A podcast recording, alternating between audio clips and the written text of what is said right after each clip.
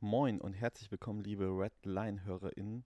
Ich habe für die BAG Antifaschismus einen Podcast mit ähm, Darius aufgenommen, der gerade mit der Mare Liberum auf dem Mittelmeer ist und erzählt, wie die Lage dort vor Ort ist. Er liegt kurz vor Lesbos und deswegen hat er auch sehr viel Kontakt zu den Leuten in Moria.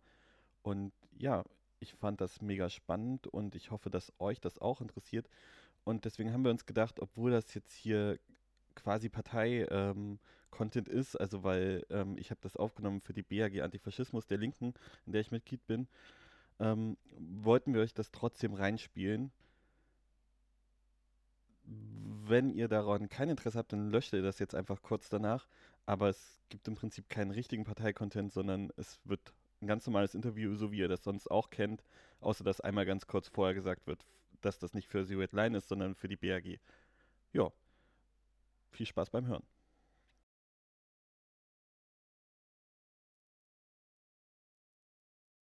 Herzlich willkommen, liebe Zuhörenden. Ähm, ich bin Andreas von der BAG Antifaschismus der Linken und wir dachten uns, wo alles über Corona spricht, richten wir unser Augenmerk mal auf etwas anderes, nämlich ein großes Problem, was wir im Mittelmeer haben, ähm, was um die Geflüchteten, die aus der Türkei Richtung Griechenland kommen und das Lager Moria ist. Und dazu habe ich mir einen Gast eingeladen und das ist Dario. Genau, der gerade auf See beziehungsweise vor Anker im Mittelmeer ist und uns ein bisschen dort etwas erzählen wird, wie die Lage ist. Moin. Hallo, hier ist Darius.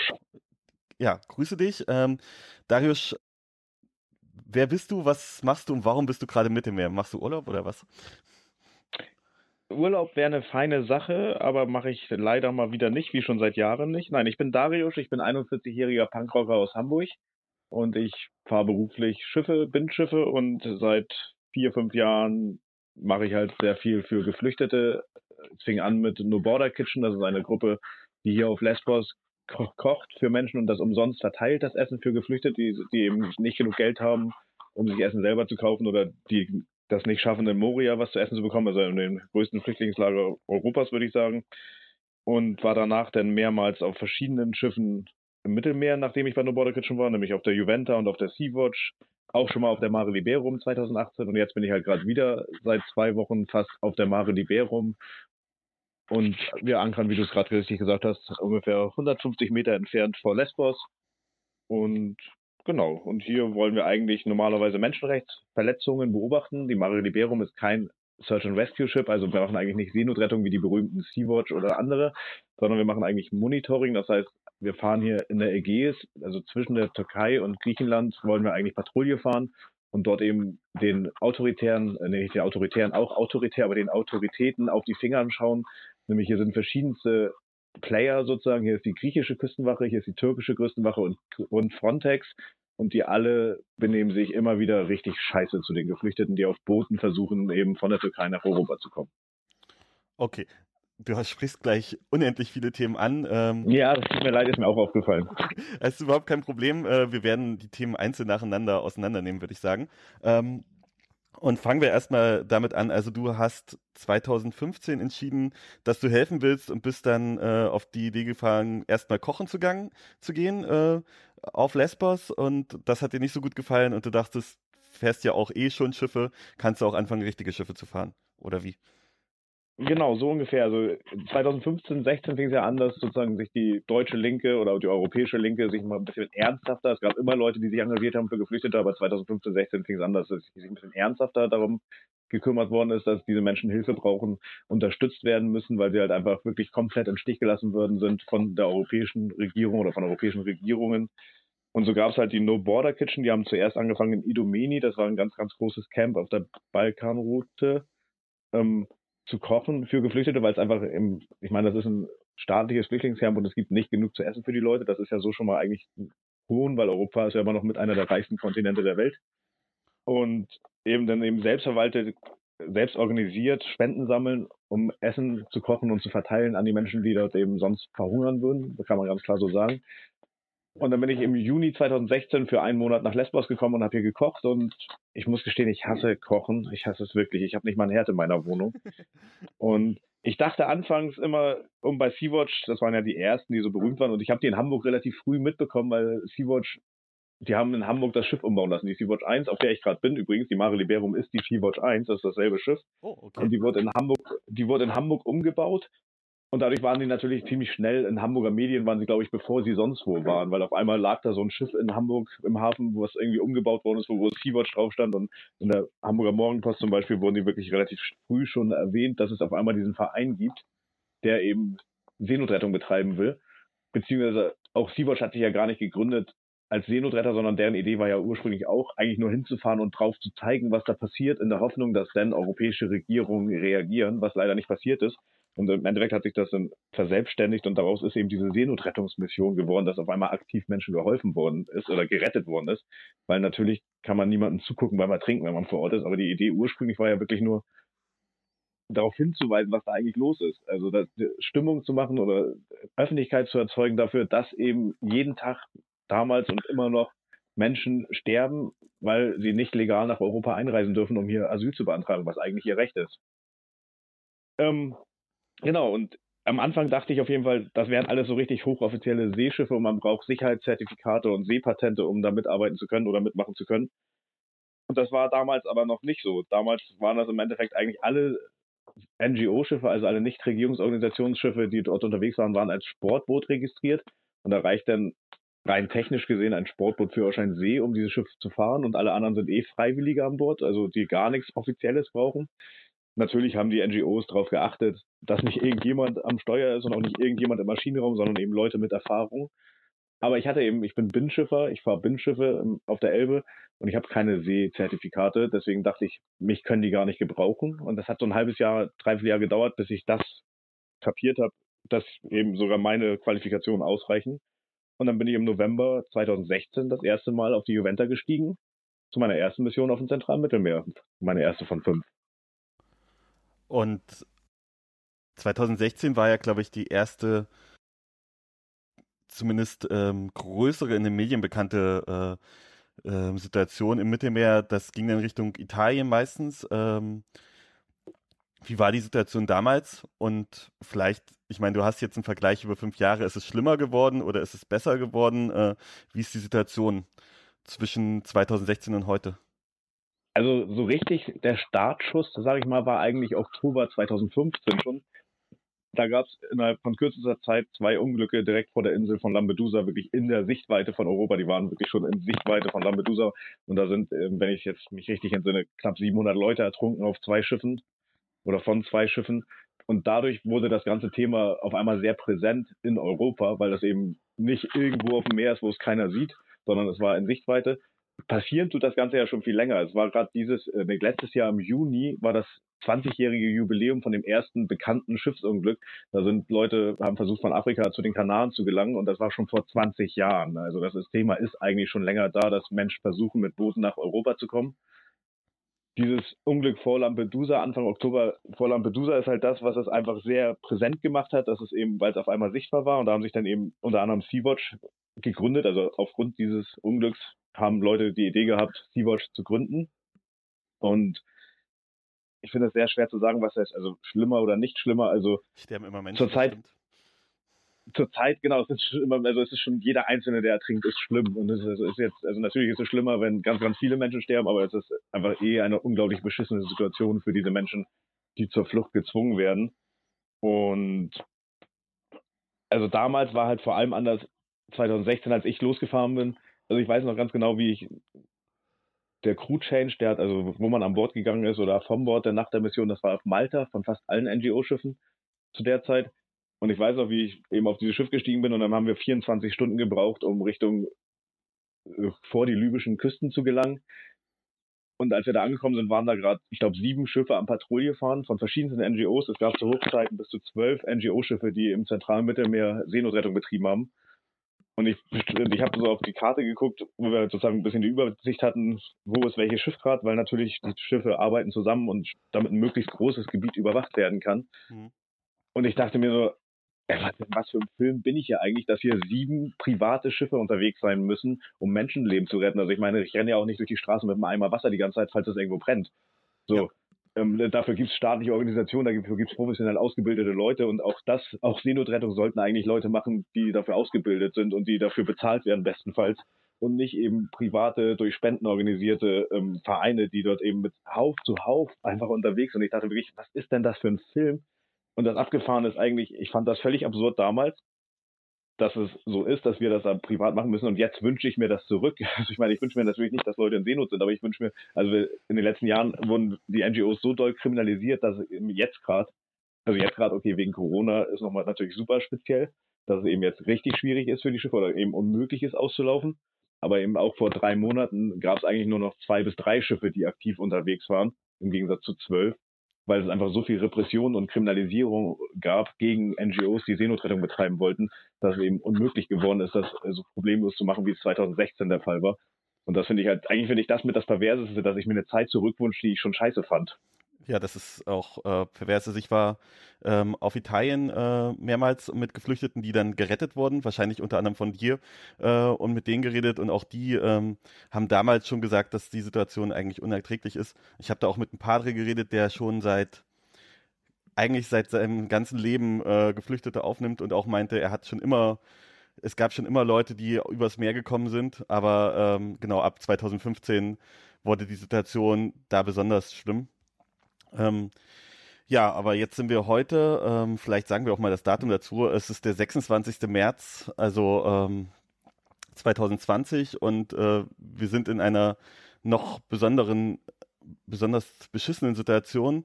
Ähm, Europa hat die Grenzen in alle Richtungen zugemacht und ähm, ja, Geflüchtete werden an der griechisch-türkischen Grenze mit Tränengas äh, weggetrieben und vom Militär weggetrieben und bei euch ist quasi eine ähnliche Lage. Ähm, ihr werdet nicht mehr, mehr zugelassen, dass ihr nach draußen dürft, also dass ihr nicht mehr mehr zuschauen könnt. Wie kam das eigentlich? Also was ist da die Situation? Meine persönliche Meinung als Darius hier, also das ist, ähm, die sind nicht so mutig zu sagen, ihr Mare Liberum dürft nicht rausfahren, sondern sie haben einfach gesagt, es darf kein Sportboot mehr in die EG, also in den Bereich nördlich und östlich von Lesbos, da darf kein Sportboot mehr durchfahren, weil es eine militärische Übung zurzeit gibt. Das ist die offizielle Begründung zu dieser Saisonzeit, also zu dieser Zeit sind keine Sportboote unterwegs. Das macht gerade niemand Urlaub hier, weil es ist eigentlich nicht so geiles Wetter gerade. Das ist jetzt nicht so kalt vielleicht wie in Hamburg, aber es ist halt eben nicht Urlaubszeit. Hier sind keine bis kaum Sportboote unterwegs. Und wir dürfen mit unserem 20 Meter Schiff da jetzt nicht längs fahren. Leute, Fischer mit einem 2, 3 Meter Fischerboot, die dürfen da noch problemlos längs fahren. Große Schiffe dürfen da längs fahren, mittlere Schiffe, also alle Schiffe, alle gewerblichen Schiffe dürfen da noch längs fahren, alle Fischer dürfen da längs fahren, nur Sportboote nicht. Und da wir eben de facto das einzige Sportboot sind, was gerade Interesse hat, da längs zu fahren, habe ich das Gefühl, das ist auf uns zugeschnitten worden, weil zurzeit passieren da massive Verstöße gegen verschiedenste Regelungen. Also ähm, wir haben in den letzten Tagen mehrmals davon gehört, dass wirklich also es gab ja auch Videos, also erstmal so, es gab ja auch tatsächlich Videos, die sind ein bisschen im Internet kursiert, von griechischer, also europäischer Küstenwache, ähm, griechische Küstenwache, die zu Booten hingefahren sind und versucht haben, die Schläuche aufzuschlitzen vom Boot aus, die die umkreist haben, so schnell, dass die fast gesunken wären, dass sie fast gekentert wären. Also das ist in meiner Meinung nach, für mich meine persönliche Meinung, das ist versuchter Mord, was da passiert ist. Ab davon ist es halt immer wieder jetzt passiert, dass Boote, die schon in europäischen Gewässern waren, wieder zurückgestoßen worden sind, zurückgeschleppt worden sind in türkische Gewässer, was eben auch ein, also das ist das Brechen von Menschenrechtsregelungen. Es gibt Regelungen, dass Menschen, die nach Europa kommen und Asyl beantragen wollen, das Recht dazu haben. Und es gibt die Regelung, dass sie nicht zurückgebracht werden dürfen in Länder, wo ihnen Folter oder Gefängnis droht. Und das ist in der Türkei so. Und erst recht in den Ländern, wo sie eigentlich herkommen. Und das ist eben auch in Kriegsgebiete dürfen die nicht zurückgebracht werden. Das sind ja viele Syrer, die unterwegs sind. Oder ja, Menschen aus Syrien. Und also es ist halt eben ab davon, dass halt auf einer humanitären Basis, auf einer menschlich, rein menschlichen Basis, also wie kann man denn jemanden, der vor Krieg oder Hunger flieht, einfach wieder zurückschicken, abweisen, der schon, der schon eigentlich da ist. Und das ist eben ja menschlich verachtenswert und äh, gesetzlich verboten. Und wir haben das inzwischen, finde ich, auf die Spitze getrieben, dass es tatsächlich, wir hören öfter Berichte, dass Menschen, also dass die griechische Küstenwache zu einem Boot hinfährt, den den Motor abnimmt und dann einfach wieder wegfährt. Und dann kommt halt eine halbe Stunde, Stunde später kommt die türkische Küstenwache und holt die Leute zurück in die Türkei. Und das soll natürlich, wenn möglich, nicht dokumentiert werden, weil das ist ja das, was NGOs immer machen, was Sea-Watch macht, was im Mittelmeer oder andere NGOs dort oder wir hier eben darüber berichten. Wir berichten darüber, was für eine Scheiße die bauen und was für eine Arschlöcher das sind. Und das wollen sie nicht, dass jemand darüber berichtet. Ich habe gerade vor kurzem einen Bericht von Zypern, da hat ein Boot angelegt mit Geflüchteten, die haben selbstständig geschafft bis Zypern. Die wurden, sozusagen, denen wurde verboten, an Land zu kommen. Die haben, die haben ein bisschen Benzin bekommen, ein bisschen Wasser, ein bisschen Essen und dann wurden die wieder weggestoßen, damit die nicht an Land kommen können. Übrigens auf dem zentralen Mittelmeer genauso. Also jetzt gerade jetzt gerade vor zwei, drei Wochen war das, glaube ich, da war ein Boot, das war schon in maltesischen Gewässern, also auch schon mitten in Europa eigentlich. Und die maltesische Regierung oder das MACC, also das Maritime Rescue Coordination Center, das sind das ist der, die Organisation, die Seenotrettung auf der ganzen Welt organisieren. Die haben verschiedene Stützpunkte immer eben in küstennähen Bereichen und die von Malta, dieses MACC Malta, die haben die libysche Küstenwache gerufen, um, damit diese Menschen wieder zurück nach Libyen gebracht werden. Also ich meine, Türkei ist schon schlimm, aber Libyen, das, also das ist, das spottet jeglicher, jeglichem Anspruch an Anstand, also Leute nach Libyen zurückzuschicken. Also es gibt also dafür gibt Fernsehberichte aus libyschen Gefängnislagern. Die Leute werden da wirklich massiv gefoltert. Die sind, das sind Arbeitslager und das ist wirklich unmenschlich, Menschen zurück nach Libyen zu bringen. Das, also da, da könnte ich sofort anfangen zu heulen, wenn ich sowas höre. Das passiert halt in einem Europa, was irgendwie sich sonst was für tolle Werte auf die Flagge geschrieben hat. Eine europäische Regierung schickt Leute zurück dahin, die einfach nur Hilfe suchen. Finde ich zum Kotzen ich auch. Und ich meine, ähm, es ist halt nicht nur die griechische, also besonders wie du auch betonst, es ist nicht nur die griechische Küstenwache, sondern halt auch äh, eigentlich äh, Frontex und damit äh, ganz Europa und auch Deutschland. Deutschland hat jetzt erst 700.000 äh, Euro an die äh, an die, äh, an die Griechen überwiesen, um im Prinzip das zu bezahlen, was die dort tun. Also machen wir uns als Deutschland da auch mit auf jeden Fall ähm, schuldig, ähm, da was, dass wir dort auch mit diese Menschen ähm, im Prinzip bekämpfen, sag ich jetzt mal ganz, ganz hart. Ja, das ist äh, sehr, sehr grausam und äh, Ursula von der Leyen hat ja auch gesagt, dass Griechenland mittlerweile das Schutzschild ähm, Europas ist. Und da muss man halt sagen, Schutzschild gegen wen? Gegen Menschen, die vor Flucht und äh, also vor, vor Repression und Hunger fliehen. Also so ein Schutzschild will ich persönlich zum Beispiel auch auf keinen Fall haben. Ich kann mir das überhaupt nicht vorstellen, wofür wir da geschützt werden sollen vor armen Menschen, die im Prinzip nur nach, nach Überleben suchen. Und das ist grausam, finde ich. Also das, auch mich macht das total fertig. Ja, also ne, Ursula von der Leyen, also ich bin echt ein friedlicher Mensch, aber da kriege ich Aggressionen, wenn ich die inzwischen sehe. Also ich war nie ein Fan von ihr, aber also als es richtig abging an Efros, an diesem Fluss in der, zwischen der Türkei und Griechenland, also man hat Bilder gesehen, wie die Leute verprügelt worden sind vom Polizisten, wie da scharf geschossen worden sind, da sind Leute erschossen worden. An europäischen Außengrenzen sind Leute erschossen worden, die diese Hilfe suchen. 2020. Das finde ich, das hätte ich nicht für möglich gehalten. Ich bin jetzt nicht, ich bin jetzt nicht uralt, aber ich bin 40 und ich bin eigentlich lange damit aufgewachsen, dass wir aus den also aus den, was im Zweiten Weltkrieg passiert ist und davor, dass wir daraus gelernt haben, dass wir Menschen, die vor Krieg fliehen, schützen müssen. Ich meine, wir haben im, im Schulunterricht darüber geredet, wie schlimm das war, dass Leute, die aus Deutschland fliehen wollten, nirgendwo aufgenommen wurden. So, und, und jetzt ist sozusagen ganz Europa so weit, dass Leute, die eben vor Krieg fliehen, nicht aufgenommen werden. So, haben wir, wie kann man das denn so schnell vergessen, dass wir, dass eben aus Europa auch mal richtig viel auf der Flucht waren und das richtig schlimm fanden, dass eben diesen Menschen nicht geholfen wurde. Und jetzt genauso schlimm ist es eben, dass heute den Menschen nicht geholfen wird. Und eben du siehst, du schaltest sozusagen Nachrichten an und dann siehst du, dass da irgendwie einer erschossen worden ist an der griechisch-türkischen Grenze. Und als nächstes siehst du irgendwie so Ursula von der Leyen, die da irgendwie so sagt, die Griechen, die machen richtig gute Arbeit. Die haben das, also das sind doch, die sind Helden eigentlich so. Ich sag, also guckt die andere Nachrichten als ich, die Frau? Ich glaube nicht. Sie hat einfach nur andere Werte als ich. Ja, leider. Also und das sind die, äh, das ist äh, die Regierungspartei in Deutschland und äh, leider auch äh, mit die tonangebende Partei in Europa. Das ist äh, ja erschreckend. Auf jeden Fall. Und um einfach nochmal kurz auf das, was du eben gesagt hast, also das ist nämlich, also was ja in Deutschland ganz gerne mal passiert ist, sozusagen, dass die Leute sich zurücklehnen und sagen, naja, guck mal, die Italiener, die sind schlimm, die lassen keine Flüchtlinge in ihren Häfen. Oder die Griechen, die sind richtig schlimm gerade, die, die machen da diesen Ärger an den Grenzen. Aber das findet alles immer sozusagen im Namen der gesamten EU statt oder von ganz Europa statt. Das ist nicht ein Land, das das entscheidet. Würde eben sich die Rest-EU mal zusammentun und sagen, hey, und an Griechenland eine klare Aufforderung machen, hey, lasst die Leute rein, wir übernehmen die, wir helfen euch, wir unterstützen euch. Und eben genauso wie mit Italien, eben Italien hat seine Häfen nicht geschlossen, weil sie Also ich meine, natürlich ist Salvini ein Riesenarsch, aber ähm, die haben ihre Häfen geschlossen, nachdem sie immer wieder gesagt haben, ey, das ist ein europäisches Problem, lasst uns damit nicht allein, wir brauchen Hilfe von anderen europäischen Ländern und andere europäische Länder haben strikt diese Hilfe verweigert, immer wieder über Jahre hinweg.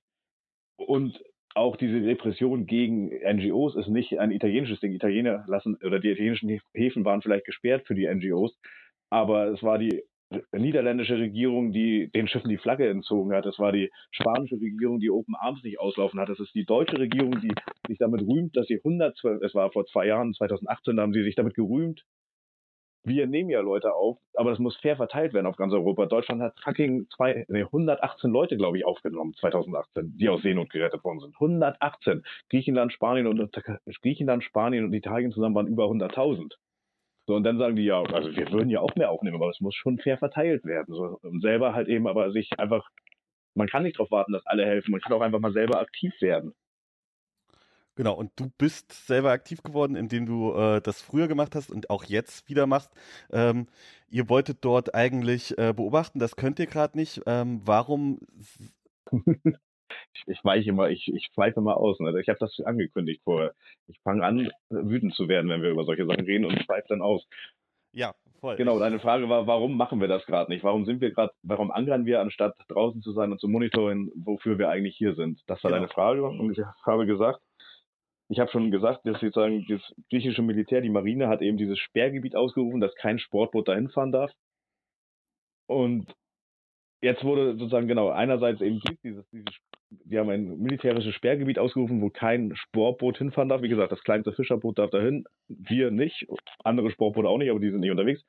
Und jetzt mit Corona als Begründung, ich bin echt nicht medizinisch bewandert genug, um zu sagen, das ist berechtigt oder nicht, aber sozusagen Corona war da nochmal die Begründung, dass jedes Sportboot auch sofort sozusagen einen Hafen anlaufen muss. Jetzt ist es so, die Mare Liberum, ich bin jetzt seit anderthalb Wochen ungefähr hier, fast zwei Wochen, und Anfang März wurde die Mare Liberum, die haben halt eigentlich Werfzeit, das heißt eigentlich würde das Schiff über den Winter fit gemacht, das wird gestrichen, repariert, wichtige Schweißarbeiten und sonst was halt alles gemacht. Und eigentlich lagen die die ganze Zeit in einem Hafen, in einem kleinen Dorf hier auf Lesbos und haben eben das Schiff fit gemacht. Und da standen eben Anfang März auf einmal Nazis am der Pier, haben Benzin über das Schiff geschüttet, haben versucht, das Schiff anzuzünden, haben versucht, die Crew zu anzugehen. Und die Crew hat eben quasi in Panik, sage ich mal jetzt, ich war nicht dabei, aber jetzt sozusagen, die haben Angst gehabt, verständlicherweise, haben schnell alle Leinen losgeschmissen und sind rausgefahren aufs offene See. Ähm, am nächsten Tag haben sie dann versucht, in einem anderen Hafen anzulegen, wo sofort wieder ein Mob von Nazis war und sogar so weit gegangen sind, dass die Boote von Einw Einwohnern gekapert haben, um die Mare Liberum dann zu verfolgen. Die sind halt gleich wieder raus. Wir haben gemerkt, da sind wieder so viele, haben sich nicht getraut anzulegen oder haben schnell abgelegt. Und dann sind die sogar eben haben ein Boot gekapert von Anwohnern und sind denen gefolgt. Also es ist hier eine sehr aggressive Stimmung inzwischen auf der Insel. Also es gibt hier eben eine kleine Gruppe organisierte Faschos, aber die sind halt organisiert und sehr entschlossen und dadurch machen die halt sehr viel Terror, nicht nur gegenüber Mare Liberum, sondern gegenüber andere NGOs. Muss man mal dazu sagen, Lesbos ist so die NGO-Insel, also die, wo am meisten Gruppen sind, die versuchen, den Geflüchteten zu helfen. Hier gab es bis zu 80 NGOs zwischenzeitlich die unterschiedlichste Sachen gemacht haben, weil das hier einfach ein komplettes Versagen der Regierung auf dieser Insel ist. Also es gibt Gruppen, die sorgen einfach nur dafür, dass es Duschen gibt, wo einfach mal die Geflüchteten einfach mal in Ruhe auch mal duschen können, vor allem die Frauen, dass sie einfach mal in Ruhe duschen können. Oder Gruppen, die Essen verteilen. Und genauso gibt es halt Gruppen, die jede Nacht, es gibt hier eine Gruppe oder mehrere Gruppen, die sitzen jede Nacht am Strand oder an den Ufern und halten Ausschau, damit das ist hier eine sehr gefährliche Küste. Lesbos hat eine sehr gefährliche Küste, eine sehr steinige Küste. Und hier sind sehr viele Boote zerschellen hier oder gehen kaputt, ähm, wenn sie wirklich sich der Küste nähern, weil sie auf einmal auf einen Stein auflaufen, auf einen Felsen auflaufen. Und damit eben den Menschen auch schnell gerettet, äh, geholfen werden kann, gibt hier über die ganze Insel verteilt quasi NGOs, Gruppen, die wirklich jede Nacht da sitzen, mit dem Fernglas rausschauen und sobald sie ein Boot sehen, die Küstenwache anrufen mit und der sagen, hier, wir sehen hier ein Boot, rettet die bitte, helft uns. Und das war eine sehr gute Zusammenarbeit, die eigentlich immer gut funktioniert hat. Und auch diese NGOs wurden massiv von Faschisten angegriffen hier in den letzten Wochen auf der Insel. Also täglich angegriffen, auch Journalisten gab es ja auch in den Medien, es wurden diverse Journalisten angegriffen, die hier eben gegen die Nazis oder für Geflüchtete oder für die NGOs ähm, berichten. Und es gibt hier halt aktuell, man muss ne, bedenken, auf Lesbos sind, glaube ich, 2015, 16 sind hier, glaube ich, eine Million Geflüchtete fast angekommen. Es waren wirklich, also da gab es wirklich viele, die hier angekommen sind und gab eine unglaubliche Unterstützung eigentlich von der Bevölkerung. Ich glaube, hier wohnen 30.000 Leute oder 40.000 Leute auf der Insel. Das ist eine Mini-Insel. Und hier leben ja zurzeit eben über 30.000 Geflüchtete auf der Insel, also fast genauso viele wie Bevölkerung. Das muss man sich mal vorstellen, es wären jetzt 80 Millionen Geflüchtete in Deutschland, was da los wäre. Ähm, will ich mir gar nicht vorstellen, ehrlich gesagt. Ähm, ähm, aber das, die wurden wirklich breit unterstützt, diese NGOs wurden unterstützt, die Geflüchteten wurden eigentlich unterstützt, soweit es eben möglich war von der Bevölkerung. Und es ist halt einfach, also zu viel ist das falsche Wort, aber es ist halt wirklich schlimm geworden hier auf der Insel. Ich meine, Moria, worüber wir ja noch reden werden, ein Lager, wo eigentlich zweieinhalbtausend Geflüchtete untergebracht werden sollten, da wohnen inzwischen über 20.000 wohnen, ist auch ein Euphemismus. Und ähm, ja, das ist halt, die Leute können nicht mehr und äh, wie überall auf der Welt oder überall in Europa ist halt der Rechtsruck hier auch größer geworden. Also inzwischen hat Griechenland der Golden Dawn, die, die Partei hat hier immer mehr Macht bekommen und die, die Regierung ist inzwischen sehr konservativ. Hier waren vor kurzem Wahlen und seitdem hat sich die ganze Stimmung in ganz Griechenland auch ein bisschen geändert. Auch hier ist halt ein Rechtsruck in der Gesellschaft vonstatten gegangen und es bedarf dann halt eben nur manchmal so einen kleinen, so einen kleinen Haufen organisierter Faschos, wo dann ein paar Mitläufer sind und schon kann das eben sehr schnell eskalieren. Und das passiert ja seit ein paar Wochen auf der Insel. Unterstützt von Nazis aus ganz Europa. Auch das war ja immer wieder in den Medien, dass wirklich Identitäre, vor allem Identitäre, aber auch andere organisierte Nazis hier nach Griechenland gekommen sind, um Europas Außengrenze zu schützen. Und naja, und deswegen ankern wir jetzt hier, anstatt in einem Hafen zu liegen. Also das eine ist, wir dürfen wegen des militärischen Drills nicht raus und das andere ist, wir können in keinen Hafen anlegen, weil selbst die griechische Küstenwache sagt, die kann unsere Sicherheit nicht garantieren, wenn wir irgendwo anlegen. Sie sagen, können wir nicht versorgen, dass ihr nicht angegriffen werdet. Also ist die Bedrohungslage für äh, NGOs sowohl auf Lesbos als auch für euch relativ hoch. Ähm, ich habe eine Frage aus dem Internet bekommen. Könntest, kannst du sagen, welche Faschos das waren, die euch angegriffen haben? Waren das eher griechische Faschos oder waren das äh, so Identitäre aus Deutschland, Frankreich oder so? Weißt du das? Konntest du das erkennen? Also, oder also ich, ich war da noch nicht auf dem Schiff, sage ich mal zuallererst. Aber das, also die, wir, wir haben sozusagen mit das erste Mal, wo wir ablegen mussten, mit, oder das Schiff ablegen musste, mit dem zweiten Mal am nächsten Tag und dann wurde eine Woche später nochmal versucht anzulegen mit einer Mytilini, also in der Hauptstadt, wo auch sofort so ein Mob von Faschos war, um das sozusagen zu verhindern, dass wir anlegen konnten. Ähm, das waren aber immer griechische Faschos. Also das war, da waren vielleicht mal ein, zwei bei, aber ein Großteil des Mobs war griechisch. Ob es jetzt Leute von Lesbos waren oder ob das Zugereiste aus Athen oder aus Thessaloniki waren, das wiederum, soweit kennen wir die Leute dann doch nicht alle persönlich hier, vor allem nicht Chinas. Das weiß dann vielleicht die örtliche Antifa-Recherchegruppe. ähm, aber das wissen wir nicht. Aber eben, es waren nicht die großen europäischen Nazis. Also das muss man, also die haben zwar immer sehr viel rumgetönt, dass sie hier sind, aber zum Beispiel so zwei berühmte Hamburg, äh, nicht Hamburger Quatsch, deutsche Identitäre, die hier in Lesbos angekommen sind, die wurden am ersten, also sozusagen, die sind angekommen abends und am nächsten Morgen haben die beim Frühstück irgendwie ordentlich vom Kopf bekommen von einer örtlichen Antifa. Ähm, weil die auch, die recherchieren natürlich gut und äh, ich meine, es ist immer noch eine Insel, da kommen irgendwie drei Flugzeuge am Tag an und zwei Fähren. Also es ist relativ leicht zu kontrollieren, wer hier auf die Insel kommt, für Leute, die sich auskennen. Und man fällt dann eben auch auf. Also sowohl die NGO-Leute fallen auf, als guck mal, da sind wieder so ein paar Hippies aus Deutschland oder von sonst wo. Ähm, oder eben auch die Nazis. Und was ich inzwischen gehört habe, auch, also die deutschen Nazis sind natürlich auch taktvoll, wie sie sind. Irgendwie, die sind ja wohl am ersten Abend durch die Gegend gezogen und haben irgendwie laut durch die Straßen gebrüllt, wir räumen hier auf wie 43. So, und ich meine, sozusagen die deutsche Wehrmacht hat überall in Europa oder wo sie waren, Kriegsverbrechen begangen und waren richtig, richtig scheiße. Aber in Griechenland haben sie es halt auch richtig besorgt. Ne? Also selbst, ich glaube, selbst griechische Nazis finden so eine Parole nicht gut. Also sie haben sich damit einfach wenig Freunde gemacht, dass sie hier irgendwie die Leute daran erinnern, dass sie mal hier, äh, eigentlich haben sie gesagt, wir wollen hier einen Genozid betreiben. Ich meine, weil das ist das, was hier passiert ist in Griechenland. Also damit haben sie sich halt wirklich bei niemandem beliebt gemacht, selbst bei den Unpolitischen nicht. Ja, also bei, äh, bei, den Unpolitischen und naja, auf jeden Fall haben die ordentlich auf den Kopf bekommen und es wurden dann ja auch gleich wieder welche des Landes verwiesen. Auch das ist ja passiert. Also die sind, glaube ich, mit 20 Leuten angekommen und mit 10 wurden gleich am nächsten Tag wieder des Landes oder der Insel verwiesen. Und man hört jetzt immer, ich bin halt auf dem Schiff so ein bisschen gefangen natürlich, aber man hört immer wieder, die sollen, es sollen immer mal wieder europäische Nazis ankommen oder noch da sein. Jetzt ist es natürlich, also jetzt ist es richtig schwer geworden. Also durch Corona gibt es ja quasi keinen In- und Aus. Also es ist natürlich sehr schwer, jetzt auf die Insel zu kommen. Jetzt ist, inzwischen gibt es ein Verbot für alle nicht hier gemeldeten überhaupt auf die Insel zu kommen aus Corona-Prävention dürfen nur noch Bewohner, also Leute, die Menschen, die hier gemeldet sind, auf die Insel kommen. Aber man hat halt davor immer wieder, die haben ja waren auch in den Medien, als sie auf irgendeinem Fasching waren, sie mit ihren scheiß Lambda-Schildern, also wirklich so wie alte Römer oder Spartakämpfer hatten die so große runde Schilder, wo das Zeichen der Identitären, der griechische Busche Lambda drauf war. Damit sind die, wurden die gesehen, wie sie auf einer Fähre standen und posiert haben. Richtung Chios war das, glaube ich, also eine andere griechische Insel, wo auch ein Geflüchtetenlager ist. Aber ansonsten ist auch inzwischen in Griechenland auch ein Lockdown, also Gruppen als mehr Gruppen mit mehr als zwei Menschen dürfen hier nicht mehr durch die Gegend ziehen. Also sozusagen der Nazi-Mob hat hier zurzeit eben auch andere Probleme vielleicht als uns, hoffe ich. Das ist schon mal, schon mal gut, dass es euch dann da, dadurch wenigstens nicht mehr so die Gefährdungslage ist. Was hat denn, äh, was hat denn die griechische Polizei oder die griechischen Grenzbehörden oder sonst wer ähm, gemacht? Haben die euch verteidigt oder haben die ähm, für eure Sicherheit gesorgt? Wie gehen die insgesamt mit dieser Lage um? Also wir haben schon gehört, dass sie euch ausschließen, also euch an der Arbeit hindern, aber ähm, wie gehen die vor Ort um? Und äh, besonders ist ja auch für, für deutsche HörerInnen vielleicht interessant. Ich meine, äh, die Bundespolizei soll wohl auch vor Ort sein. Habt ihr von denen was mitbekommen? Ja, die Bundespolizei, die soll ja an Land da sein, also da an der griechisch-türkischen Grenze am Efros. Ähm, hier kann ich sagen, also das eine ist halt eben, dass sie ganz klar, wir sagen, wo können wir anlegen und die sagen, wir können euch nirgendwo Sicherheit garantieren, ihr könnt nirgendwo anlegen. Das ist sozusagen die Küstenwache. Dann habe ich eine Freundin, die hier schon lange auf der Insel wohnt, die hat mir erzählt, dass es ging ja zwei, drei Tage ging es hier richtig toll ab mit Nazis. Aber wirklich, die haben Geflüchtete gejagt, die haben standen vor Moria und haben geschossen, zwar nur so Warnschüsse, aber die haben geschossen, es wurde One HF, also One Happy Family, das ist ein selbstorganisiertes Krankenhaus und Schule, die wurde an, angezündet und abgefackelt, also die ist abgebrannt.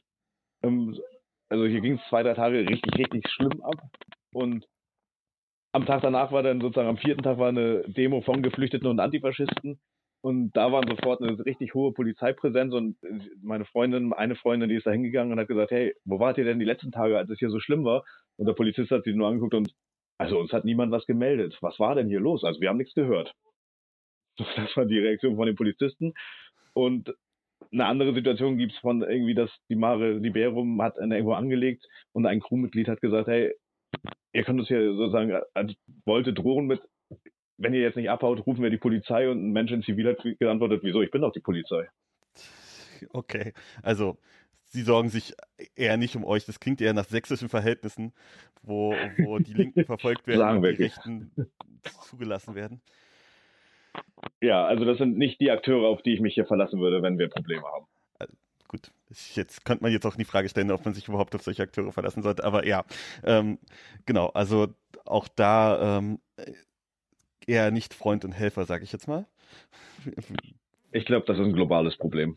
Ja, vermutlich. Ähm, also ich sehe gerade sehr viele Videos, wie spanische Polizisten Leute auf der Straße verprügeln. Also am Anfang wurden sie ja noch beklatscht, weil sie lustig singend da durch die Dörfer gezogen sind. Ich habe auch immer so ein scheiß Twitter-Video gesehen, wo eine Polizeiwagen ankam und alle Polizisten sind rausgesprungen und haben mit einer Gitarre ein Lied gesungen und das ganze Volk hat sich gefreut, weil sie in ihrem Lockdown endlich ein bisschen unterhalten worden sind. Aber inzwischen häufen sich ja die Videos, wie spanische Polizisten eben Leute verprügeln, die einfach mal so halt auf der Straße sind und das illegal ist oder nicht, weiß ich nicht, aber es gibt ja eigentlich selten einen Grund, jemanden einfach so zu verprügeln. Egal ob Polizist oder nicht. Vollkommen.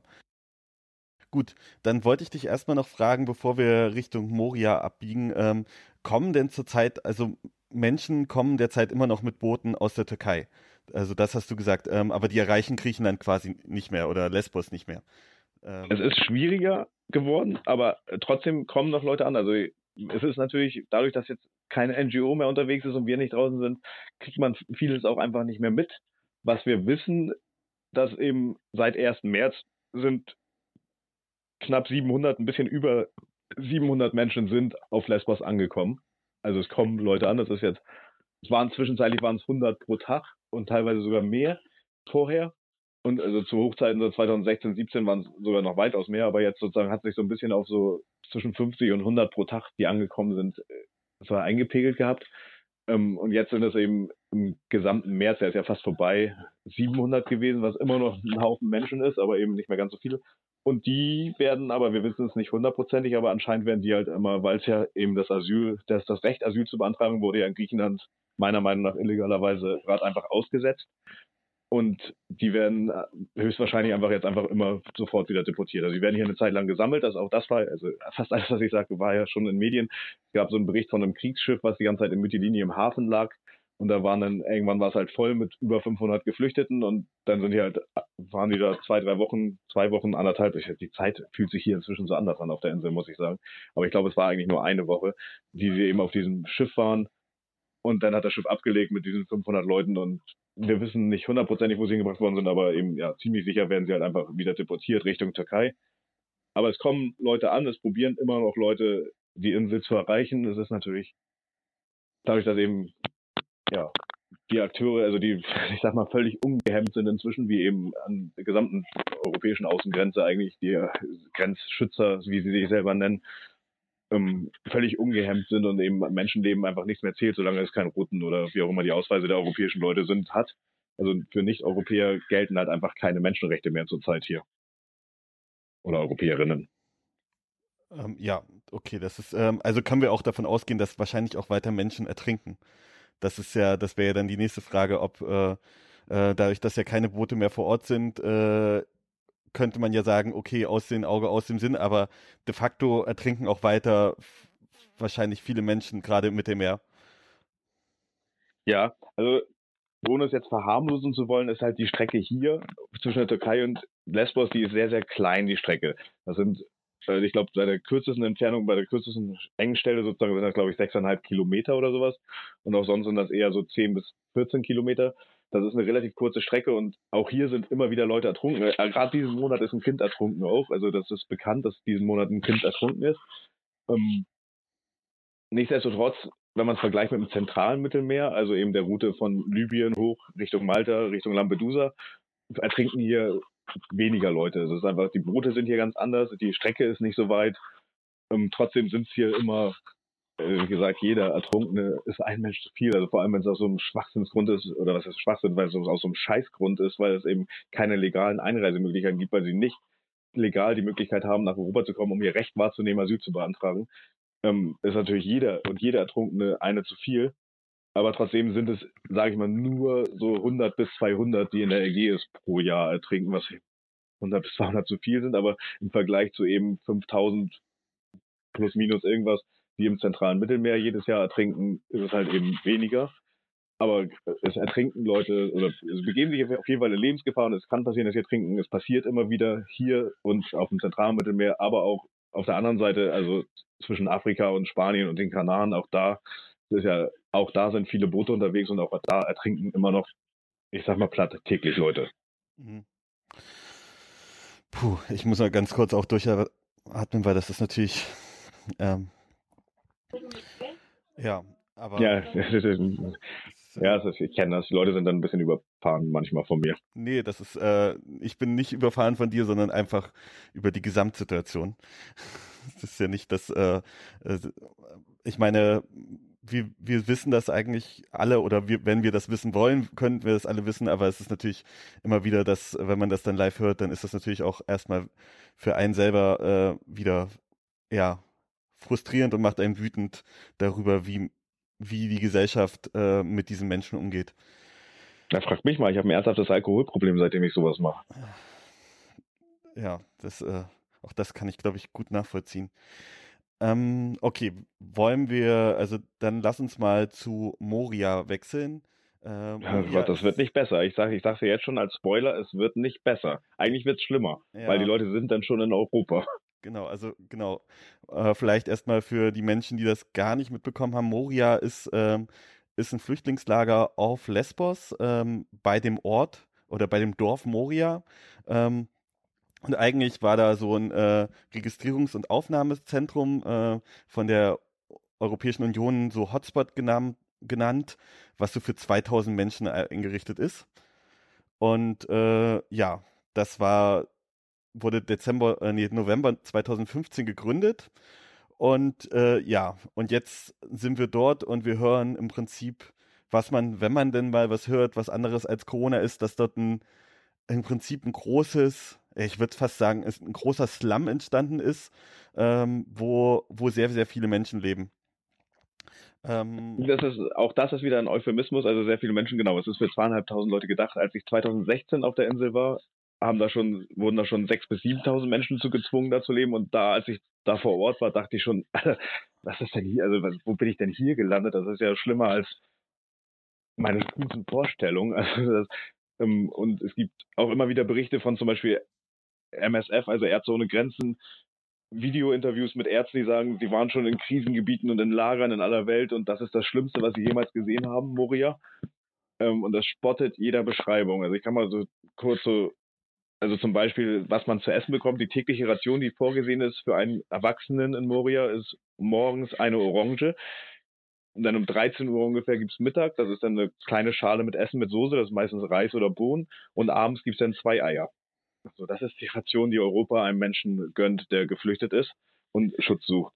Ähm, ansonsten ist eben inzwischen wohnen da über 20.000 Menschen, auch wenn Wohnen auch natürlich wieder völliger Schwachsinn ist. Da wohnen über 1.500 unbegleitete Minderjährige, die teilweise nicht mal im Lager wohnen, sondern vorm Lager in, unter Plan schlafen.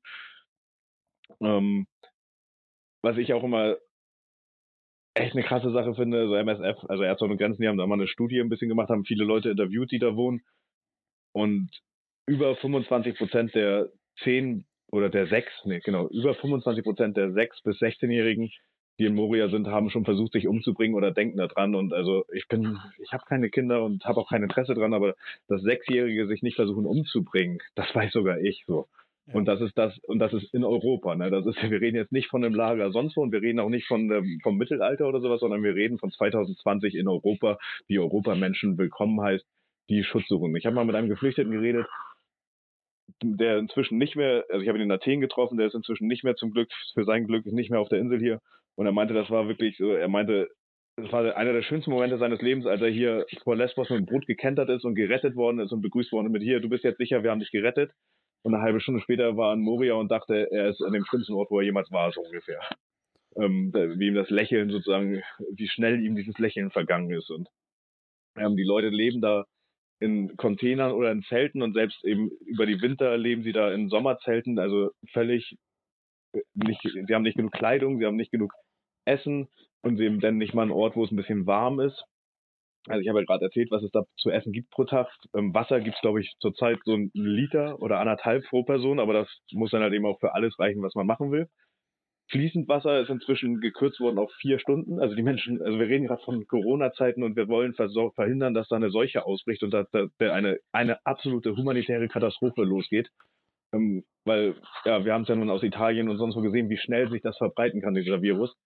Und wir reden da von einem Ort, wo 20.000 Menschen unter katastrophalen hygienischen Bedingungen auf engstem Raum zusammenwohnen, die denen das Wasser abgestellt wird, dass sie nur noch vier Stunden am Tag fließend Wasser haben, die eben keine Möglichkeit haben, sich zu waschen, die Hände zu waschen, die Toilette zu spülen, die in Schlangen stehen müssen, um Essen zu bekommen, die unbeschreiblich sind. Also die Leute stehen da jeden Tag, also wirklich jeden Tag für Essen jeweils für jede einzelne Mahlzeit zwei bis sechs Stunden an. Das ist nicht übertrieben. Es ist wirklich nicht übertrieben, dass da manchmal Leute vier, fünf, sechs Stunden anstehen für eine Mahlzeit. Also eigentlich, die Familien teilen sich sozusagen auf.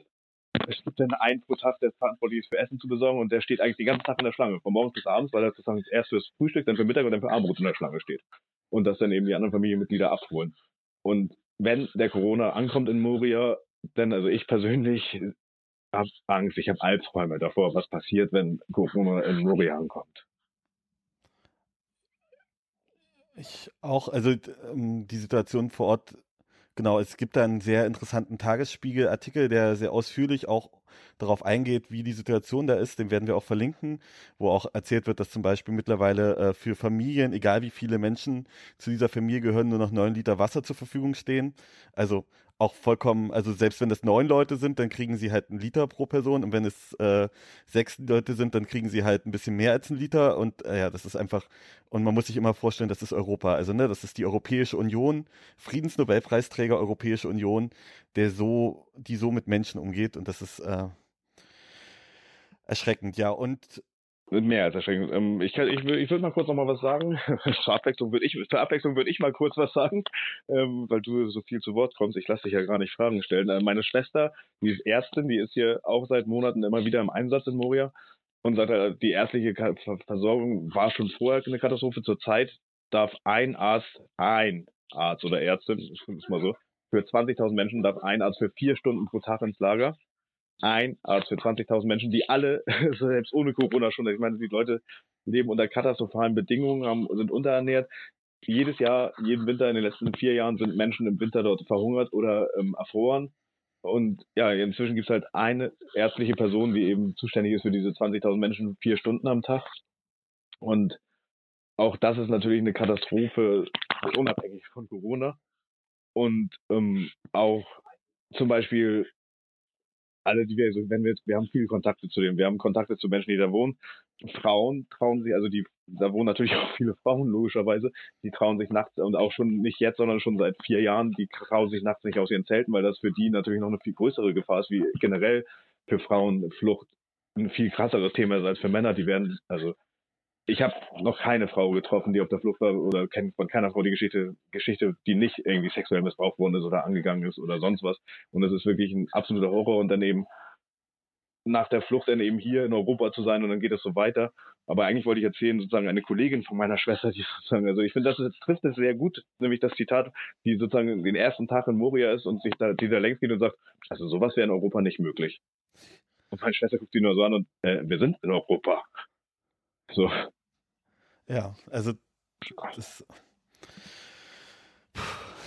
Sorry. Ähm, ja, genau. Also das ist die Europäische Union, leider, so wie sie sich derzeit darstellt. Und ähm, du sagtest, ähm, ja, wie im Prinzip unmenschlich die hygienischen Bedingungen und die ärztliche Versorgung ist. Ähm, jetzt wäre die Frage, äh, wie gesagt, wir haben diesen Virus, der gerade eine Pandemie in, weltweit auslöst. Ähm, was ist die Einschätzung vielleicht auch deiner Schwester oder von dir, was passiert, wenn diese Pandemie sich auch auf dieses Lager aus, ausübt? Das traut sich hier keiner auszumalen. Also, das ist nicht, also natürlich ist es sowieso nicht planbar. Also man weiß nicht, was passiert. Also sind alle so ein bisschen so, sozusagen so wie so ein, schon so ein Huhn, was der Kopf abgeschlagen worden ist. Alle sozusagen sind, die noch aktiv sind, rennen so ein bisschen planlos hin und her. Es gibt eine selbstorganisierte Refugee-Gruppe, also eine Geflüchtetengruppe in Moria, die bauen gerade eine Quarantänestation für, also erstmal wissen sie noch nicht, ob sie das jetzt schaffen, da Strom und Wasser hinzuverlegen. Ähm, selbst, wenn, sie das schaffen, dann haben da, wenn es gut läuft, so 10, 20 Leute Platz, wenn es schlecht läuft, sechs. Naja, man da wohnen 20.000, was willst du denn sechs in Quarantäne stecken? Also ich meine, das ist, ne, das ist so, und trotzdem, sie wollen halt was machen, sie müssen was machen und ähm, ärztliche Organisationen, also MSF zum Beispiel, auch Ärzte und Grenzen, die hatten zwischenzeitlich, hatten die ihren ihre medizinische Versorgung hier komplett eingestellt vor zwei, drei Wochen, weil es eben auch gegen sie so viele Angriffe von Nazis gab. Ähm, und eben auch andere medizinische Organisationen, also man kann sie ja beim Namen nennen. Es gibt eigentlich nur zwei Gruppen, die hier aktiv medizinische Versorgung leisten auf der Insel, nämlich MSF, also Ärzte ohne Grenzen, also Medicine Sans Frontiers, wird es glaube ich ausgesprochen auf Französisch, und MVI, also Medi Medical Volunteers International. Das sind die beiden Gruppen, die hier noch ein bisschen versuchen, ähm, die Leute medizinisch zu versorgen. Und das war schon die letzten Jahre eine Katastrophe und es ist eben jetzt fast unmöglich. Unter anderem, jetzt dürfen halt auch kaum noch Leute auf die Insel und es ist schwerer, die Leute herzubekommen.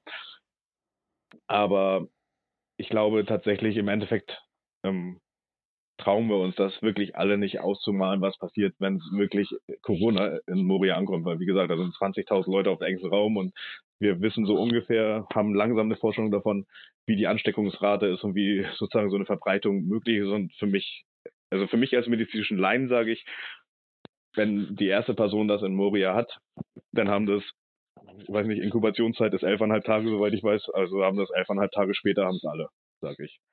Und das sind halt, es gibt ja dann immer diese, wie trifft es Leute, wie trifft das wen? Und besonders gefährdet sind Alte oder sowas. Und also ich weiß schon von vor, vor Corona-Zeiten, dass meine Schwester gesagt hat, eigentlich haben die fast alle irgendwelche Lungenprobleme, die haben alle ein schwaches Immunsystem, die sind geschwächt, die haben, die essen nicht genug Vitamine, die essen nicht genug Mineralien und also die sind alle Risikogruppe, alle 20.000, die da sind, gehören zur absoluten, absoluten Risikogruppe, um eben Corona nicht überleben zu können, meiner Meinung nach. Und es gibt natürlich auch keine Beatmungsgeräte oder, oder Isolationsbetten oder Notfallbetten, wie, äh, wie die gerade hier in, in Deutschland oder in Europa aufgebaut werden. Und wir, ich meine, wir können uns die Sterberaten in äh, Italien anschauen, wo halt, äh, wo halt das Gesundheitssystem quasi unter der Last gerade zusammenbricht. Und auf Moria gibt es quasi kein Gesundheitssystem für, für diese Menschen, wenn ich das richtig verstehe. Nein, also es gibt eh, also da kann man auch mal ganz wieder, kann man auch schön Danke Deutschland sagen, weil unter der Führung Deutschlands hat die Troika ja das medizinische, sozusagen das Gesundheitswesen von Griechenland eigentlich komplett kaputt gemacht. Also schon, also hier gibt es ein Krankenhaus in Mytilini Und das ist so ein bisschen schon seit Jahren, jetzt seit zwei, drei Jahren, immer was ich mitbekomme, sozusagen, werden da Ärzte quasi strafversetzt. Und die werden also, medizinische Personal wird nicht bezahlt in Griechenland schon seit Ewigkeiten, weil die einfach kein Geld mehr haben, weil eben die Troika, also ne, danke Deutschland, ähm, dafür gesorgt hat, dass eben hier das Sozialwesen, das Gesundheitswesen komplett kaputt ist und nicht mehr funktioniert.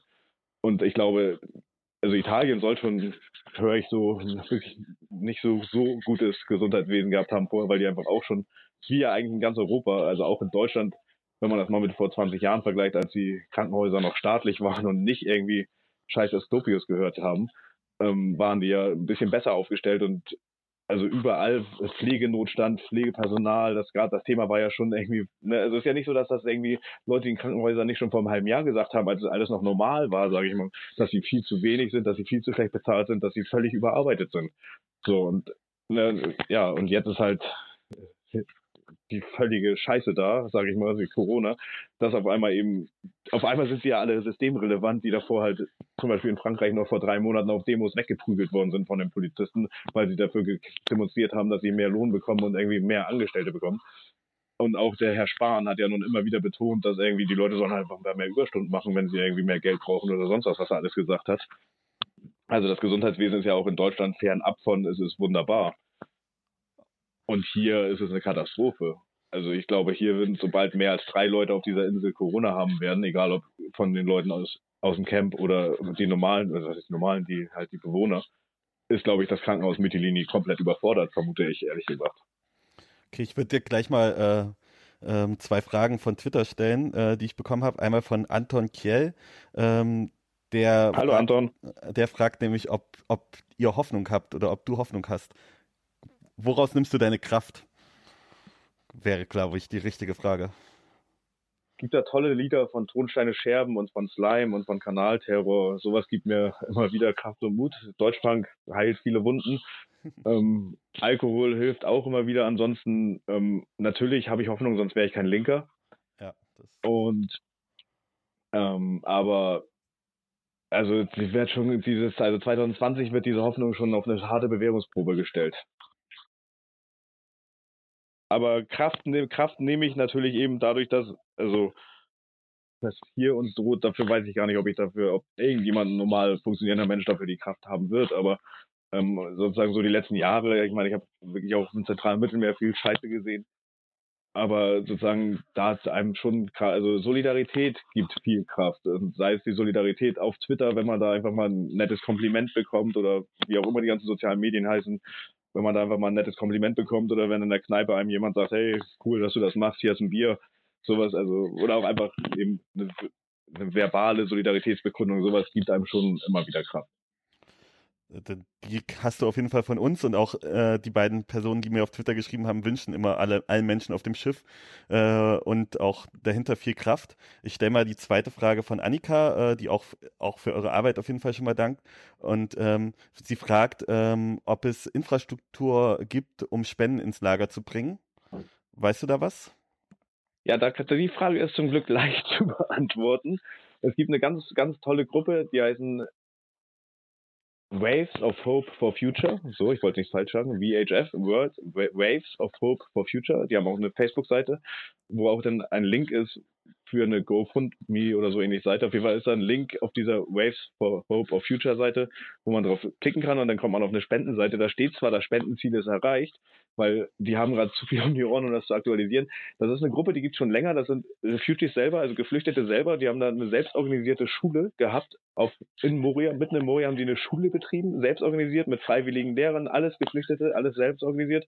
Und die haben da in den letzten Jahren, das ist, also es war schon immer eine wunderbare Gruppe, die haben da pro Tag 1600 Leute unterrichtet. Ne? Selbst organisiert, freiwillig, ohne finanzielle Unterstützung, ohne Hilfe von Europa haben die da eben pro Tag richtig viele Menschen unterrichtet. Die haben da den Leuten, Leuten einen Raum gegeben, wo sie Gitarre spielen konnten, wo sie malen konnten, wo sie sich austauschen konnten. Wirklich ein ganz, ganz wunderbarer Verein, der eh viel zu wenig unterstützt worden ist aus Europa und auch von der Linken. Die können jeden Euro gerade gebrauchen, weil die mussten gerade ihren alten Spot, also ihren alten Platz, wo sie ihre Hütte hatten, verlassen längere Geschichte, egal warum, aber bauen gerade sozusagen, wollten eigentlich gerade, waren gerade dabei, sind gerade dabei, eine neue Schule aufzubauen und haben das jetzt aufgrund der aktuellen Situation beschlossen, okay, wie auch immer oder was auch immer das bedeutet, sie versuchen eine Corona-Station da zu bauen, was auch immer eben, ähm, aber die können wirklich schon immer, aber vor allem jetzt wirklich jeden Euro gebrauchen. Also spendet an Waves of Hope for Future ist meine Bitte an alle, die ein bisschen Geld übrig haben, weil das sind wirklich Leute, die leben in Moria, das sind Morianer, sag ich mal ganz so, also das sind eben Leute aus Moria, die da versuchen, was zu reißen und eben, wir waren da vor kurzem zu Besuch, haben mit Leuten von denen geredet und die haben wirklich so, ja, wir würden den Leuten wirklich gerne wenigstens sowas wie Seife oder Desinfektionsmittel geben oder Schutzmasken, aber dann eben auch gleich so, naja, wozu den Leuten Seife geben, wenn es nur vier Stunden am Tag Wasser gibt. Aber die versuchen sozusagen, sie sind da, sie sind vor Ort und sie versuchen eben allen anderen, die da sind, zu helfen. Es gibt eben selbstorganisierte Awareness-Gruppen, die da durch Moria rennen und eben da die Leute zu informieren, wie sie sich am besten verhalten, wie sie wenigstens so minimalste, mini, mini, minimalste hygienische Standards aufrechterhalten können. Eben so oder Einkaufsgruppen oder wie, wie man aufeinander achtet, wie man feststellt, ob das jemand bei jemand ausbricht und so. Also die sind jetzt sozusagen dabei, den Leuten eben eher so Corona-Workshops anzubieten. Aber das sind die Menschen, wo ich sage, das sind die, die gerade wahrscheinlich in Europa mit am dringendsten das Geld brauchen. Das ist gut, ich werde die auf jeden Fall verlinken und ich meine, wenn man sich äh, auch vorstellt, äh, so Deutschland als Bundesrepublik hat gerade 156 Milliarden Euro zur Verfügung gestellt für die deutsche Wirtschaft und wahrscheinlich auch den großen, äh, den großen Playern wie VW und so weiter. Und bei euch kommt eigentlich gar kein Geld an, sondern maximal Geld für, für die Repressionsorgane. Dann ist das natürlich absolut frustrierend. Äh, aber da hoffen wir mal, dass, äh, dass auch durch diesen Podcast ein paar Leute bei Raves for Hope of Future ähm, vielleicht ein paar Euro dalassen können. Ähm, genau, dann hat sie noch eine zweite Frage, Annika, und zwar, äh, wie können wir auf Verantwortungsträger so Druck ausüben, dass sich die Situation nachhaltig verbessert? Das ist halt natürlich eine. Da darf ich, glaube ich, nichts zu sagen, was irgendwie zensiert werden würde. Ähm, äh, da, da bin ich zu sehr Punkrocker, um da eine ernsthafte. Ich, ich kann, ich weiß es nicht. Ich war nie der Freund von parlamentarischer Politik, ehrlich gesagt. Ähm, ich bin eher APO, sozusagen, die außerparlamentarische Linke. Ähm, ich weiß es nicht. Also ich meine, vielleicht, also schließt euch Seebrückengruppen an. Seebrücken sind die, die sich halt sowohl gegen die Kriminalisierung von NGOs wie meiner engagieren, als auch für Geflüchtete aktiv engagieren. Ich habe manchmal das Gefühl, es ist viel wichtiger, also meiner Meinung nach sozusagen auch von dem, was ich gemacht habe, ich finde, es ist wichtiger, also ob man, wie man nach oben, also um den Spruch umzugehen, nach oben treten, das finde ich gar nicht so wichtig. Nach unten die Hand geben ist wichtig. Also wie hilft man den Leuten, die davon betroffen sind, dass eben die, die oben sind, die nicht helfen? Und sich darum zu kümmern, dass eben auch Geflüchtete in Deutschland, die sind also auch in Deutschland, ich kann es ja hier gerade nur sozusagen in den sozialen Medien verfolgen, aber es gibt inzwischen mindestens zwei Lager, soweit ich weiß, zwei Flüchtlingslager, Geflüchtetenlager, wo Corona ausgebrochen ist und da herrschen katastrophale Bedingungen. Die werden einfach auch mit Nicht-Infizierten in einen Raum gesperrt. Ähm, die haben auch viel zu wenig zu essen, also auch die brauchen einfach nur Nahrungsmittelspenden oder Hygienespenden. Man, ein Stück Klopapier habe ich gehört, ist Mangelware in Deutschland, aber vielleicht mal, aber Nicht-Europäer kommen ganz gut ohne Klopapier klar. Ähm, ähm, nee, aber eben einfach, ja, nach oben ist immer schwer, was zu ändern, aber nach unten ist es sehr einfach. Also den Leuten, denen es schlechter geht, zu helfen, ist einfacher, als den Leuten, denen es besser geht, zu klar zu machen, dass sie sich ändern sollen. Genau, also es gibt ähm, vielleicht, um das auch kontextualisieren, also es gibt zumindest das Lager in Suhl, Thüringen, was wohl quasi komplett unter Quarantäne gestellt wurde. Ich weiß gerade nicht, welches andere Lager das ist noch, aber es ist. In halt Bremen, ich weiß gar nicht, ob die unter Quarantäne sind, aber in Bremen gibt es auch ein Lager, die gerade die ganze Zeit stark dafür. Together We Are Bremen, meine, unsere Freundesgruppe aus Bremen, eine selbstorganisierte Geflüchtetengruppe aus Bremen, kann ich auch wärmstens ans Herz legen. Auch die brauchen schon immer Unterstützung, aber gerade jetzt auch, weil das sind viele minder, äh, minderjährige, unbegleitete Geflüchtete, die sich selbst organisieren und die kämpfen gerade sehr dafür, dass das Aufnahmelager Lindenstraße heißt es, glaube ich, ähm, geschlossen wird oder evakuiert wird. Vor allem gibt es auch eine Petition, die auch immer noch händeringend nach Unterschriften suchen. Also einfach mal in den sozialen Medien, vor allem bei Twitter nach, also ihr Twitter-Account heißt We Are Bremen, die Gruppe heißt Together Are Bremen. Die freuen sich auch über jeden Support, sei es verbal, sei es diese Petition unterschreiben, sei es eben auch über Sach- und Geldspenden. Auch in Deutschland kann man Leuten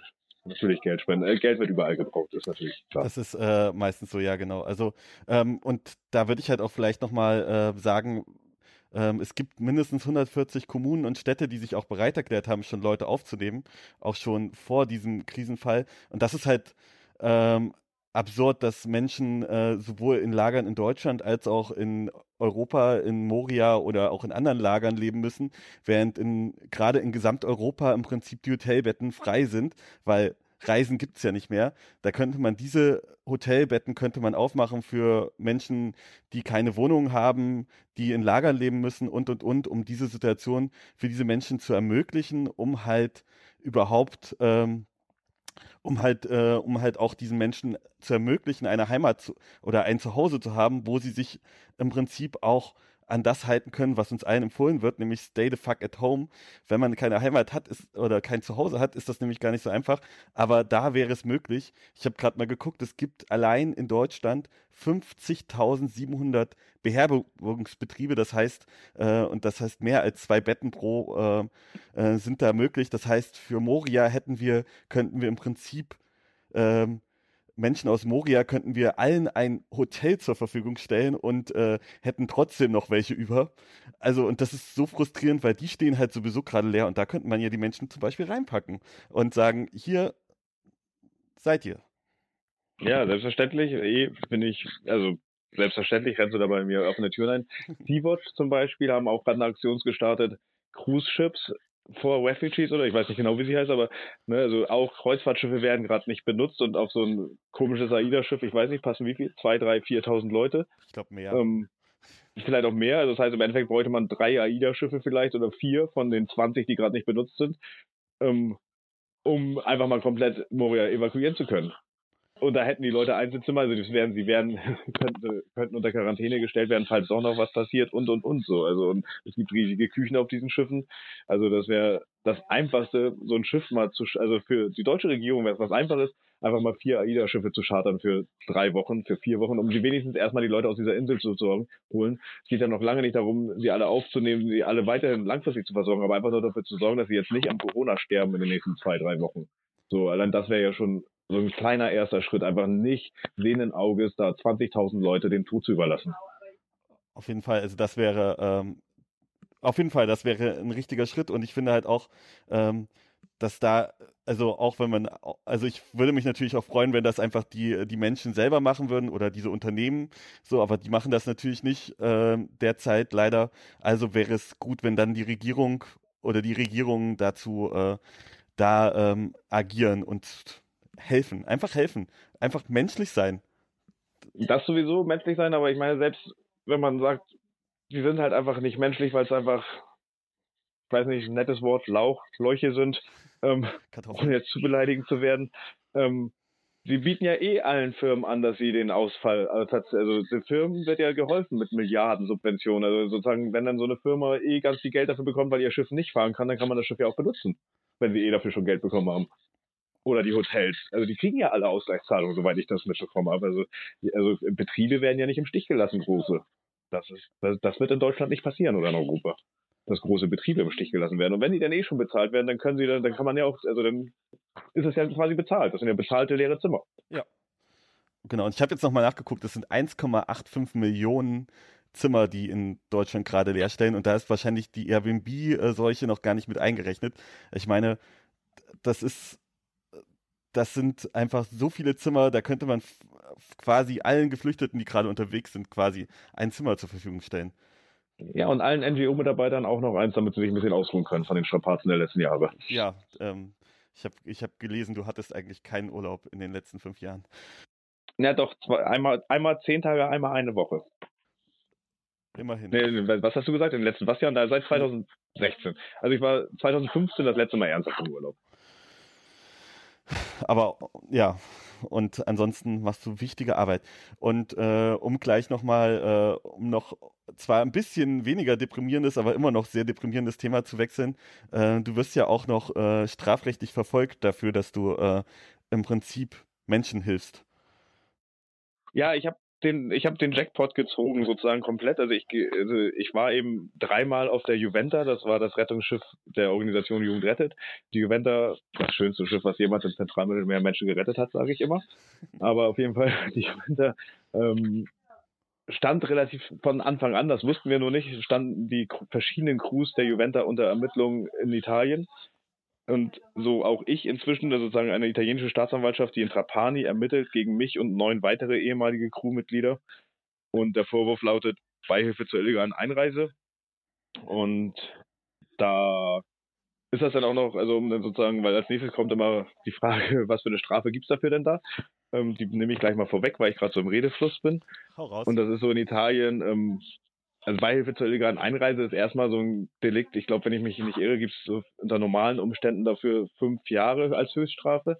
Wenn man das aber in einer Gruppe, nee, wenn man mehr als sechs Leuten oder zehn Leuten, ich weiß nicht, wo genau die Grenze ist, geholfen hat, einzureisen, dann geht die Strafe hoch zu 15 Jahren. Und wenn man das in einem internationalen Verbund, was wir waren auf der Juventus, weil wir hatten Leute aus Spanien, aus Portugal, aus sonst wo auf der Welt, also wir waren einfach internationale Crews auf dem Schiff. Und wenn man das als internationale Gruppe macht, dann geht die Strafe hoch bis zu 20 Jahren. Und das heißt sozusagen, wenn es dann zum Prozess kommt, was noch nicht klar ist, wir rechnen damit, dass es, wir rechnen sehr fest damit, dass es zum Prozess kommt, aber noch wird nur ermittelt. Aber sollte es zum Prozess kommen, dann ist halt die Höchststrafe für mich 20 Jahre Gefängnis und pro Person, der man geholfen hat, einzureisen, illegal nach Italien, nochmal 12.000 Euro wenn man jetzt alle nimmt, die von der Juventa gerettet worden sind in dem ein Jahr Einsatz, in den 16 Missionen, die sie gefahren ist, dann wären das, glaube ich, knapp 15.000 Leute, 14.000 Leute mal 12.000, das ist schon eine höhere Mathematik, das weiß, will ich mir gar nicht ausrechnen. Also ich könnte dann schon Insolvenz anmelden. Ja, auch das, äh, auch das ist übrigens Europa. Äh, das geht raus an alle Leute, die Europapolice tragen. Ähm, Entschuldigung. Ähm, genau. Also, alles gut. Ich, ich, ich sehe es eh nicht. Also ich finde, also europäische Werte ist nichts, worauf man sich berufen kann, als im Sinne von was Positivem. Ja, leider nicht. Also ich würde es gerne anders sehen, aber leider ist es das nicht. Andererseits sind natürlich auch wir Europa. Ich würde mich nicht als Europa sehen. Nee, es, ist, es, kam mir auch gerade schwer über die Lippen. Ich muss, ich habe mich selbst, ich glaube auch, ich, wenn ich wieder zu Hause bin, kriege ich von meiner Freundin nur Ohrfeige dafür. ähm, zu Recht. Aber es ist ja trotzdem so. Also es ist natürlich, europäische Regierungen sind scheiße. Viele Menschen, die in Europa wohnen, sind Faschisten inzwischen. Und ich meine, Rechtspopulisten gibt es einfach immer mehr. Es gibt genug AfD-Wähler immer noch, trotz Hanau, trotz all der Scheiße. Ähm, aber trotz allem gibt es halt auch. Ja, das würde ich so unterschreiben. Es gibt auch gute Menschen und an diesen Menschen sollten wir, äh, diese Menschen sollten wir bestmöglichen Support geben und äh, genau. Und ich freue mich immer über Kümmerling und Kuchen. Ähm, ich kann dir jetzt schon mal versprechen, äh, wenn ich das nächste Mal in Hamburg bin, sollte ich jemals wieder Berlin verlassen dürfen, äh, werde ich dafür sorgen, dass du, äh, dass du Kümmerling und Kuchen bekommst von mir, kurz vor dem St. Pauli-Spiel. Habe ich schon bei Ismail gelesen. Ismail Küblin hat doch auch irgendwas mit, er freut sich über den Kuchen, wenn er an der Linke eintritt, oder? Naja, du egal. Du sollst nicht eintreten, das ist mir vollkommen egal. Äh, ich, würde, ich würde einfach so dir äh, das geben und dann, äh, und dann ähm, würde ich. Äh, Wirklich groß bist du, wenn du es kombinierst. Also einen Kümmerling-Kuchen hatte ich noch nicht. ich bin so schlechter Bäcker, aber ich kriege das vielleicht hin. Ich würde, ich würde mich darum kümmern. Ähm, genau. Also, wir haben jetzt eine Stunde geredet. Ich würde sagen, ähm, auch wenn es bestimmt noch mehr zu sagen gibt. Ähm, also ich werde die ganzen Organisationen verlinken und natürlich da auch zu Spenden aufrufen. Jetzt hast du äh, famous last words für, für heute. Ähm, was möchtest du, was möchtest du noch loswerden? Ja, vieles, vieles. Oh Gott, jetzt willst du aufhören, gerade wo ich in Schwung komme. Na gut, ich kann es verstehen. Das ist ja auch schon, die Leute sind wahrscheinlich auch total platt, die jetzt das alles gehört haben, sich äh, angehört haben, die Armen. Ähm, aber also, ja, was ich eben gesagt habe, ne, also nach oben treten, nach unten die Hand reichen, das finde ich ganz, ganz wichtig. Unterstützt, wenn ihr in Deutschland seid, selbstorganisierte Gruppen, unterstützt Geflüchtetengruppen, unterstützt linke Initiativen, unterstützt eben den VVN, unterstützt die Antifa. Wählt nicht die AfD. kann man ja noch Kluges sagen? Trinkt Kümmerling. Ich weiß gar nicht, ob die Firma eine coole Firma ist. Keine Ahnung. Unterstützt Together via Bremen. Ähm, guckt auf unsere Seite juventa10.org nach, wenn euch unser Prozess oder unser drohender Prozess informiert. Folgt meinem aktuellen Twitter-Thread. Also für Leute, die auf dem Stand bleiben wollen. Ich twitter quasi jeden Tag mindestens einmal, manchmal zweimal. Ich habe so einen Dauerthread sozusagen bei Juventa 10. Den gibt es inzwischen dank unserem wunderbaren Backoffice auch auf Englisch. Also auf Deutsch und Englisch kommt quasi fast jeden Tag eine Tweet aus Lesbos oder von vor Lesbos. Lest das, unterstützt Sea-Watch, unterstützt OneHF, WeHF, also Waves of Hope for Future. Und weiß nicht, was soll man den Leuten wohl sagen? Bleibt stabil. Das finde ich ist ein guter Abschluss. Bleibt stabil.